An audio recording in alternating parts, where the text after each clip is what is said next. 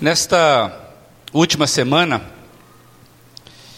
eu estive participando em um dos nossos em casa. Em casa é o nome que nós damos aos nossos pequenos grupos que acontecem, que se reúnem aí durante a semana na casa de, da membresia da igreja. E o tema dessa semana foi a mensagem que o Alexandre pregou na semana passada no domingo passado, e nós pudemos então conversar a partir daquele texto que ele compartilhou, e foi muito enriquecedor a minha, a minha presença neste em casa que eu, que eu pude participar, onde a gente viu que as contribuições que o grupo foi gerando a partir do texto foi extremamente é, enriquecedoras, pelo menos para mim. E eu fiquei olhando que a narrativa de João 4, o evangelho que João, que nós denominamos capítulo 4, a narrativa ela é muito rica. São muitas informações presentes nesse texto. Eu não sei se você está familiarizado com o texto, mas é a história de um encontro que Jesus tem com a, uma mulher que nós não sabemos o nome, ela é identificada como uma mulher samaritana. E o texto já começa dizendo, lá em João, que era necessário que Jesus e os seus discípulos passassem por Samaria. Então, é, esse, esse assunto é trazido de uma forma muito desconfortante para os discípulos de Jesus.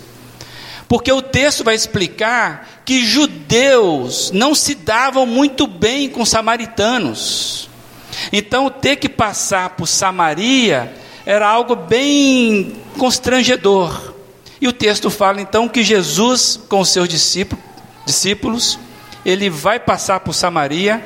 Chegando lá, a gente vê que a narrativa se dá basicamente num diálogo que Jesus tem com esta mulher. Essa mulher, então, ela está tirando água do poço, num poço fora da cidade, num horário que não era muito comum que se tirasse água do poço, era por volta de meio-dia.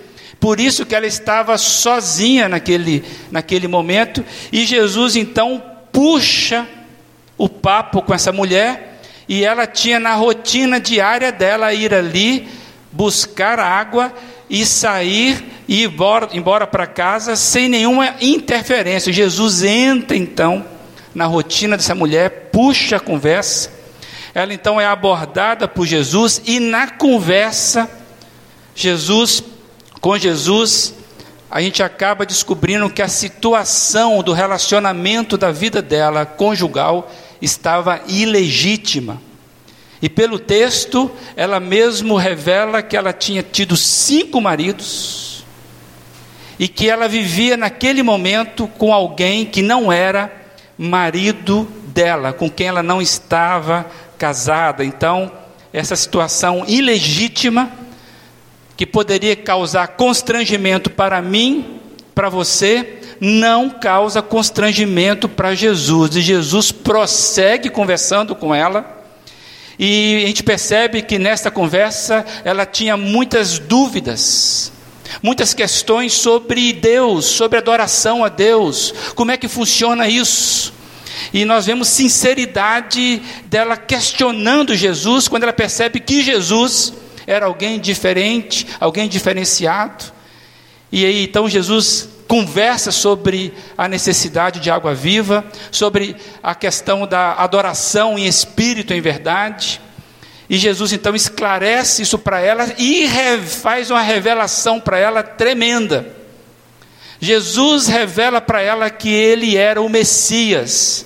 Amados, isso é importantíssimo porque neste momento Jesus ainda não tinha revelado isso aos seus, de forma tão pública assim. E ele revela para essa mulher que era uma estrangeira, que ela que ele era o Messias, e ela fica tão impactada com isso, pelas palavras de Jesus, pelo acolhimento que Jesus teve com ela, que ela acaba saindo correndo para a cidade para contar isso a todos os moradores de Sicar, que é a cidade onde ela morava. Então, depois desse diálogo todo, ela sai correndo.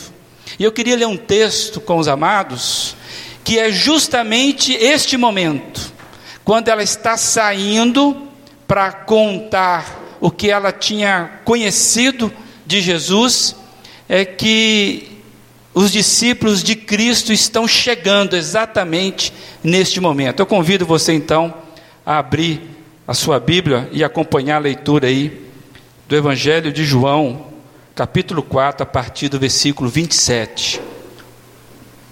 João 4, a partir do 27. Assim se expressa a palavra do Senhor conforme o evangelista João.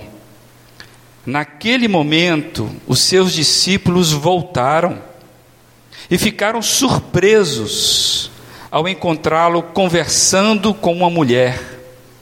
Mas ninguém perguntou: Que queres saber? Ou por que está conversando com ela?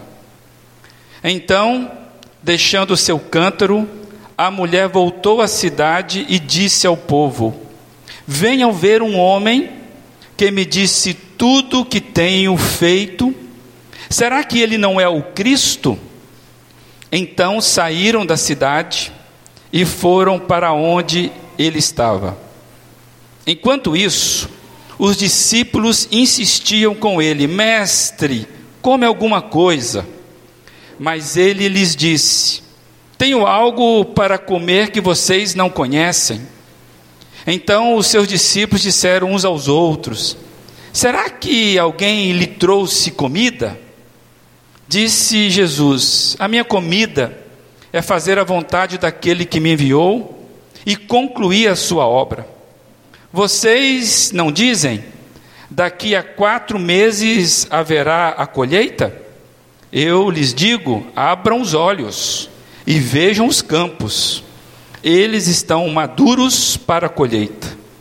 Aquele que colhe já recebe o seu salário e colhe fruto para a vida eterna, de forma que se alegram juntos o que semeia e o que colhe.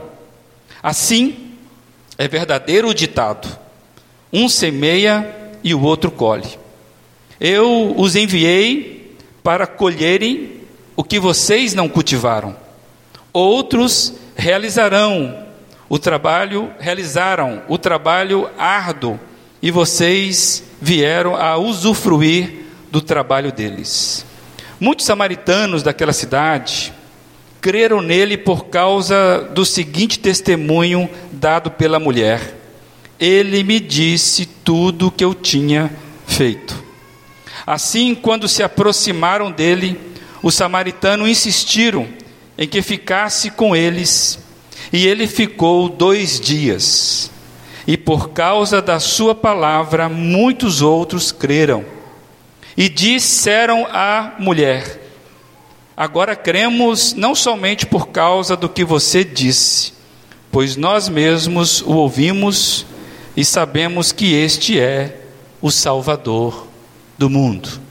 Que Deus complete aí a palavra dele que somente Ele pode fazer no seu coração. Vamos orar mais uma vez? Deus amado, nós estamos diante da Tua palavra, com muito temor, com muito tremor, porque nós sabemos, ó Deus, que esta palavra ela é poderosa quando ela frutifica no nosso coração. Por isso eu peço ao Senhor que, apesar da minha limitação, o Senhor possa alimentar aqui cada um dos meus amados que estão aqui, em nome de Jesus Cristo. Amém. Se você observar então, os discípulos não participaram da conversa que Jesus tinha tido com aquela mulher. E a ação de Jesus foi inteiramente sem sem que os seus seguidores tivessem conhecimento. Jesus ele ele faz um movimento e esse movimento que ele faz, ele é livre Jesus resolve conversar com aquela mulher, sem que ele precisasse da anuência, do consentimento dos seus seguidores. E o texto está nos dizendo aqui, a partir do versículo 27, que eles chegam assim fora de contexto e eles começam a julgar a situação a partir das suas impressões pessoais, coisas que eu e você costumamos fazer. E quais são essas impressões pessoais? Primeiro, as físicas. Eles estavam tão envolvidos com o estômago deles, porque eles foram à cidade buscar comida por causa do momento da refeição, que eles estavam tão envolvidos com isso, com o estômago deles, para satisfação da necessidade deles, físicas, que eles inclusive pensam que Jesus tinha a mesma necessidade deles. Isso fica muito claro no texto. Eles já chegam pensando a partir da necessidade física que eles tinham.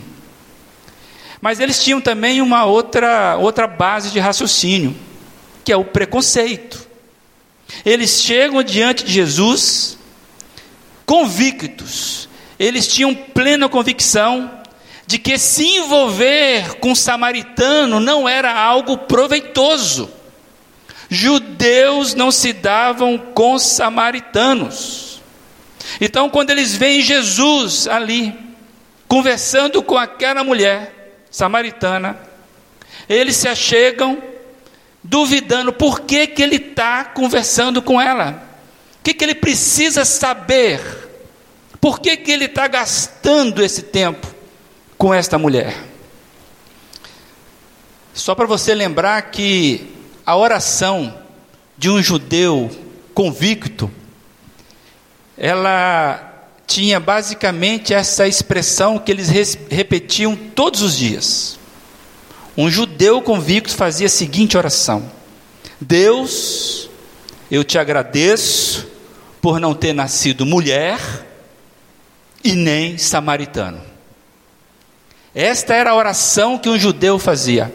Dá para você imaginar então Jesus ali conversando com uma mulher, e essa mulher era samaritana. Você consegue perceber a força desse movimento de Jesus diante dos discípulos dele? Amados, às vezes eu fico com a impressão, impressão minha, de que Jesus sempre pensa igual a mim.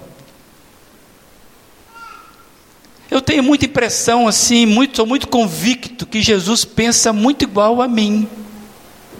Por isso que eu vejo no outro um estranhamento. Eu não sei se você pensa assim também, mas eu, eu sou muito convicto que Jesus entende a minha vida, que Jesus concorda com aquilo que eu concordo. Eu tenho essa impressão. E quando nós lemos a narrativa, nós vamos ver que o movimento de Jesus, ele traz um pesado confronto ao modo de pensar dos seus discípulos mais próximos. Quando você pega o contexto do capítulo 4, você vai ver que esse desconforto que Jesus traz é porque Jesus passa, resolve passar por Samaria, onde não se deveria passar. Jesus conversa com quem não deveria. Além de mulher, era samaritana. Jesus investe tempo onde não deveria. Eles são os outros.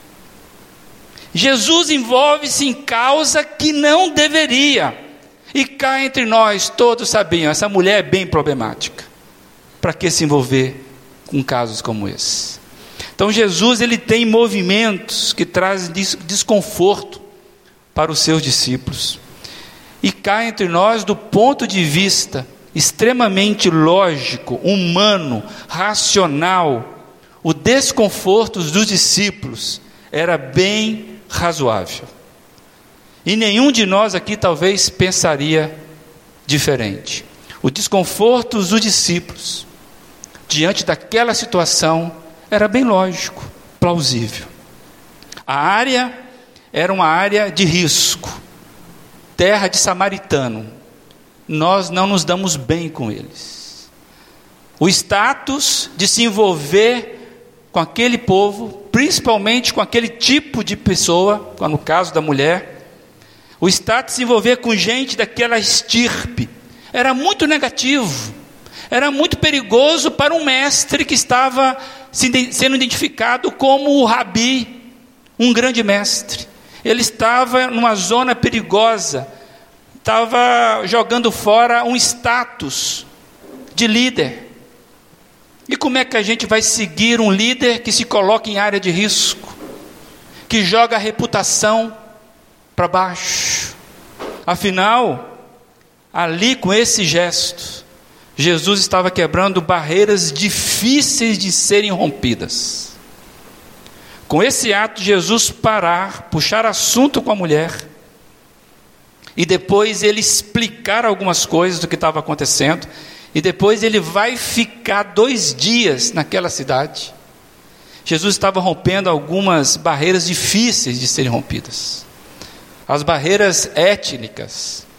Como é difícil você aceitar aquele outro que é diferente de você. Jesus estava rompendo a barreira de gênero. Hoje nós vivemos uma verdadeira guerra sobre as questões de gênero, nós não sabemos nem lidar com isso direito. Jesus ele rompe a barreira religiosa.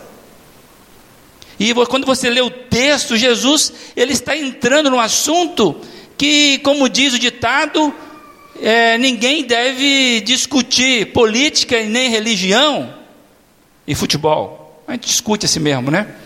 A gente discute os três e no final Vamos ver o que vai dar. Mas Jesus está indo, rompendo barreiras difíceis.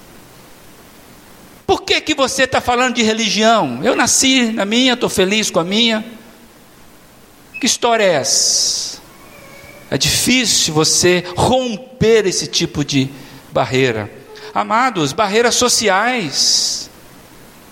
Essa, essa questão que Jesus está trazendo aqui da legalidade do relacionamento daquela mulher, ele está entrando em coisa que diz que não se mete a colher em briga de marido e mulher. Jesus então ele vai rompendo barreiras que eu e você sabemos que é difícil de transpor, não é verdade? Jesus com esse gesto então, ele vai trazendo algumas revelações. E a revelação que ele vai trazendo para os seus discípulos é que ele tinha uma visão ele, Jesus visualizava a vida de um modo que era muito além daquele que os, daquela que os seus discípulos tinham condição de ver. Ele revela que chama de colheita, que tinha uma colheita muito maior, que eles não estavam conseguindo ver. Ele fala que eles, se quisessem segui-lo, os discípulos que querem seguir Jesus estavam ou deveriam estar cientes que estavam envolvidos em algo superior às convicções particular, às convicções daquilo que eles tinham no sangue, tinham na criação.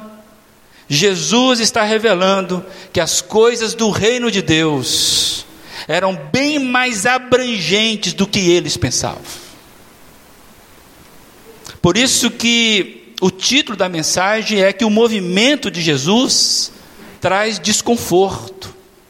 É claro que eu encontro conforto no movimento de Jesus, é claro.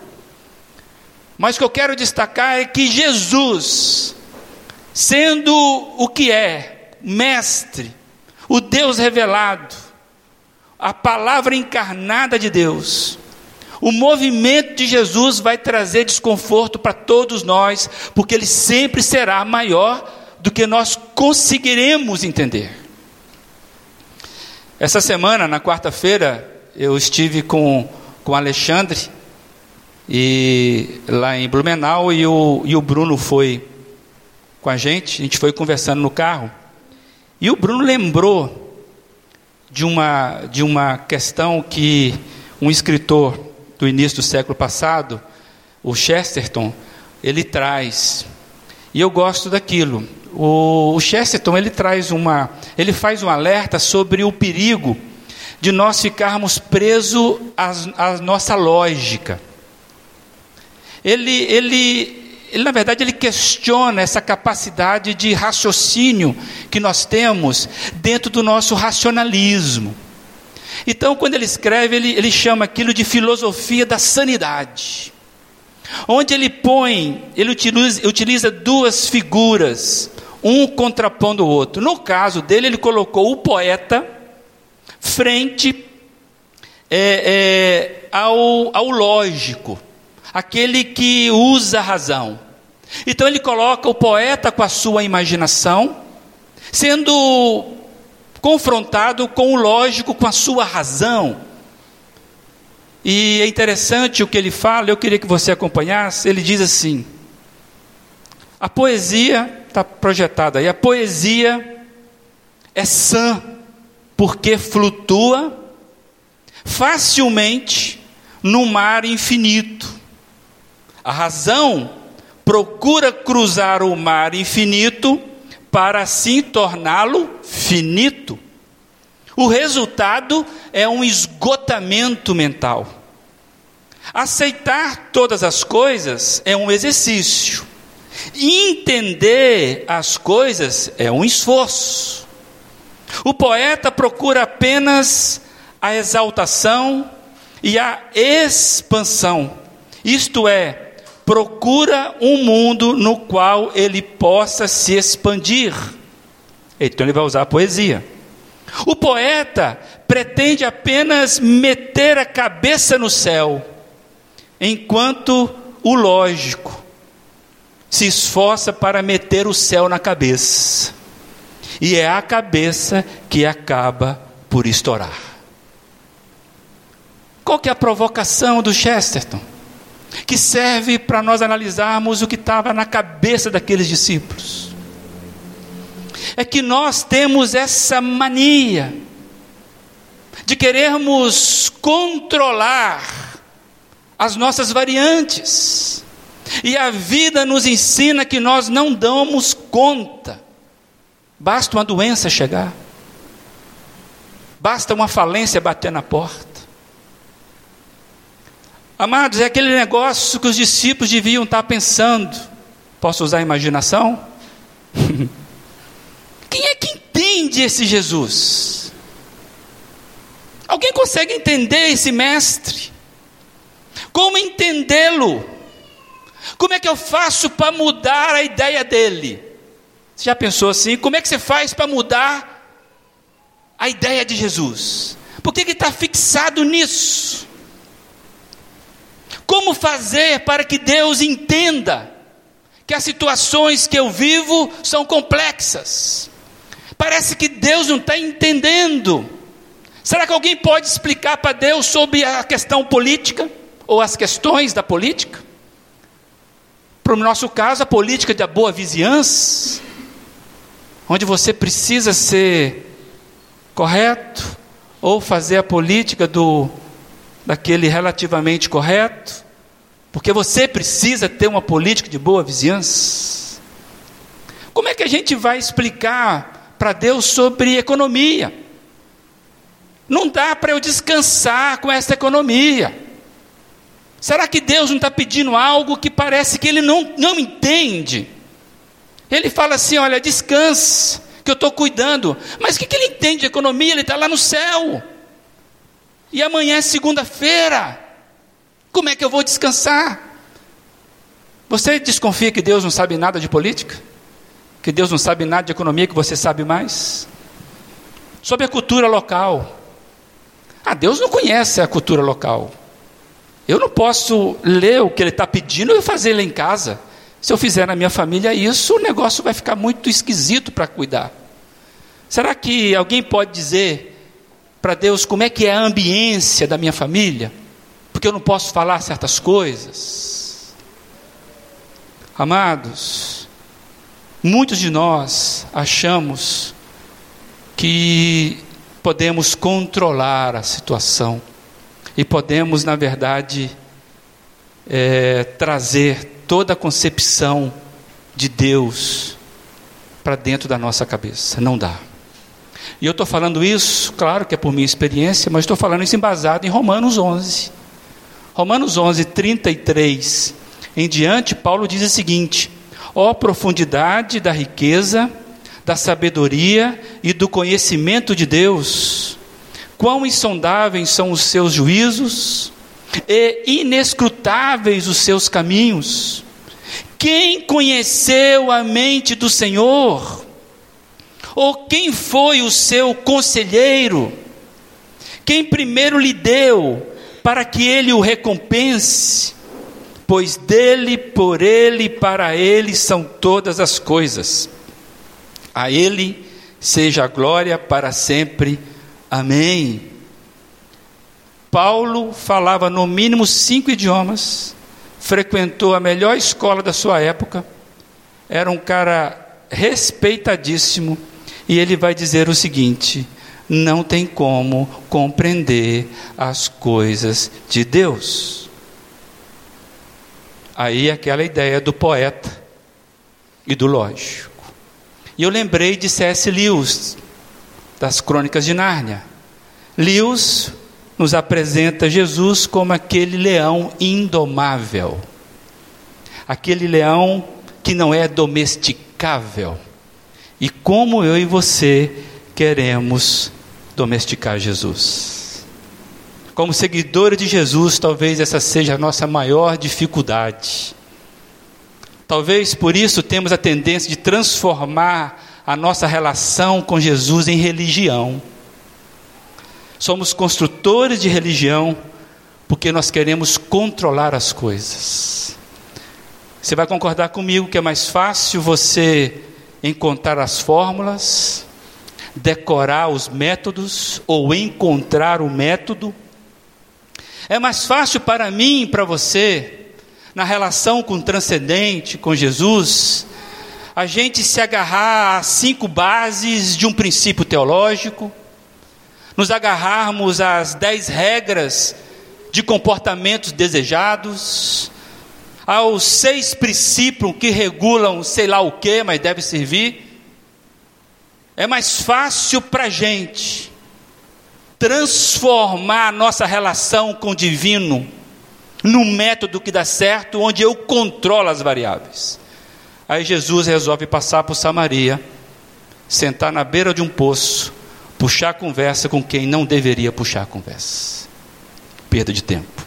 Quem entende esse moço? Amado, seguir Jesus, seguir a Jesus joga fora os nossos projetos de controle, de lógica, de segurança e de conforto. Vai tudo por ralo. Seguir a Jesus joga os nossos projetos de controle, de lógica, de segurança e de conforto por ralo. Não estou dizendo que nos chama para uma irracionalidade, não é isso. O que eu quero dizer é que o movimento de Jesus sempre vai ser maior do que aquilo que cabe aqui dentro, sempre maior do que os meus sentidos, sempre maior do que os meus desejos. Jesus leva os seus discípulos para onde não queriam ir. Jesus leva os seus discípulos a conversar com quem não se sentiam atraídos. Jesus leva os seus discípulos a investir tempo com aqueles que não valeria a pena investir tempo. Jesus leva os seus discípulos a se envolverem numa causa perdida. É isso que Jesus faz. E aí fica a pergunta para mim para você: que somos ou nos dizemos seguidores de Cristo, que somos ou nos dizemos uma comunidade, inclusive que tem nome de igreja. A pergunta que fica é: quais são os movimentos de Jesus para nós hoje? Quais são os movimentos de Jesus para nós hoje? Ou será que nós ainda pensamos que seguir Jesus é nos sentirmos confortáveis na vida. Quanto mais confortável, mais sinal de que Jesus está fazendo o trabalho dele. Será que nós ainda pensamos que seguir a Jesus vai nos trazer sempre conforto? Será que julgamos que podemos seguir Jesus vivendo as nossas vidinhas como sempre, de domingo a domingo?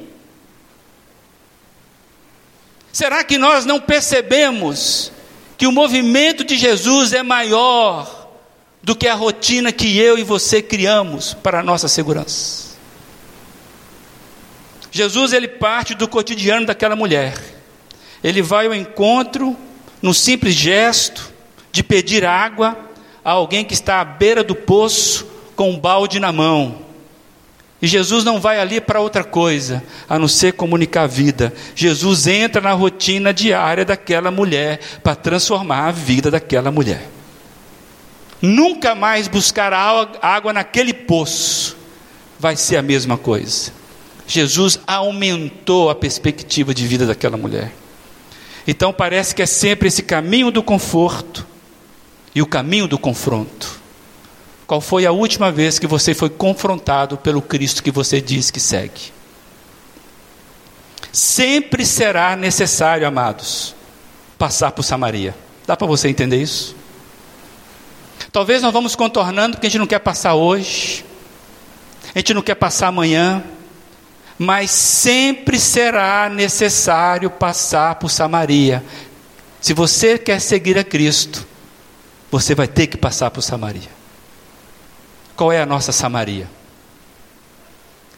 E eu queria trazer uma frase aqui do Eugênio Peterson, que está aí projetado. Jesus veio à, ocasião e providencia o conteúdo. Pensa na segunda-feira, você vai trabalhar, tudo bem? Amanhã não, que amanhã é feriado, mas você vai trabalhar na terça. É a ocasião. Pensa no seu dia a dia, na sua rotina. Jesus veio à ocasião e providencia o conteúdo. Em tudo que tem a ver com a vida, que é o contexto maior de tudo que fazemos e dizemos, Jesus atua como protagonista. Jesus é mais ativo que qualquer um de nós. É Ele que providencia a energia. O Espírito Santo é o poder de Deus que cria a vida, tanto no plano físico como no espiritual. Amados, se nós queremos ser seguidores fiéis de Cristo, precisamos estar perto dele, andarmos rápido para não perdê-lo de vista. Nós acabamos de cantar isso e sabermos que os nossos pés vão passar por Samaria. E eu espero que nós nos posicionemos melhor para acharmos logo a nossa Samaria. E a conversa de domingo é apenas um exercício desse. Jesus nos chamando para passarmos por Samaria. E eu queria perguntar a você: você quer experimentar o desconforto de caminhar com Jesus? É necessário passar por Samaria. Jesus não cabe. Jesus não cabe no seu modelo de religiosidade. Ele é maior. Jesus não cabe nas minhas estratégias. Ele é maior. Jesus providencia a ocasião e o conteúdo. Você, tá, você entendeu isso? que nós devemos, diante desse ser, que eu não vou entendê-lo nunca, dizer: Senhor, traz para mim o desconforto que é do Senhor, não da religião, não da teologia, que essa eu resolvo. Por isso que às vezes Deus manda a gente jogar fora um monte de coisa. Vai ler, vai ler a história do povo de Deus. Joga fora, abandone, mude isso que você e eu possamos descobrir o caminho de Samaria. Se é do Senhor, vai ser a coisa mais desconfortável do mundo, mas vai ser a coisa mais maravilhosa do mundo. Ninguém sai da presença do Senhor do mesmo jeito. Você quer mudar de vida? Pergunte para o Senhor: Senhor, onde é que está Samaria na minha vida? Não me faça passar por outro caminho, porque é necessário passar por Samaria. Por isso que muita gente abandonou Jesus. Por isso que nem todo mundo que se aproximou de Jesus que seguir com Ele.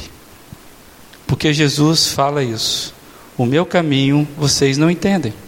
Um dia vocês vão entender. Mas enquanto isso, coragem e fé. Porque eu vou trazer constrangimento para vocês. Eu tenho dito isso aqui. Jesus nos traz constrangimento diante da família, diante do trabalho, diante da sociedade. Mas é o melhor constrangimento possível, porque é o constrangimento da vida. Nataniel, quando nasceu, chorou. Constrangimento de nascer precisa passar por isso. E todos nós sabemos o que é isso.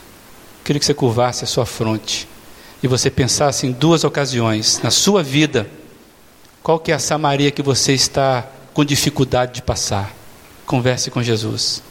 E que você também colocasse a Samaria dessa igreja. Domingo que vem nós precisamos encontrar o caminho de Samaria. Começarmos a encontrar isso. Então eu queria que você participasse do movimento desconfortante de Jesus Cristo. Deus é difícil para nós entendermos tudo isso, não é fácil, mas nós confessamos a nossa ignorância, a nossa estupidez. Ó oh Deus, nós confessamos o nosso analfabetismo em matéria de fé, Deus.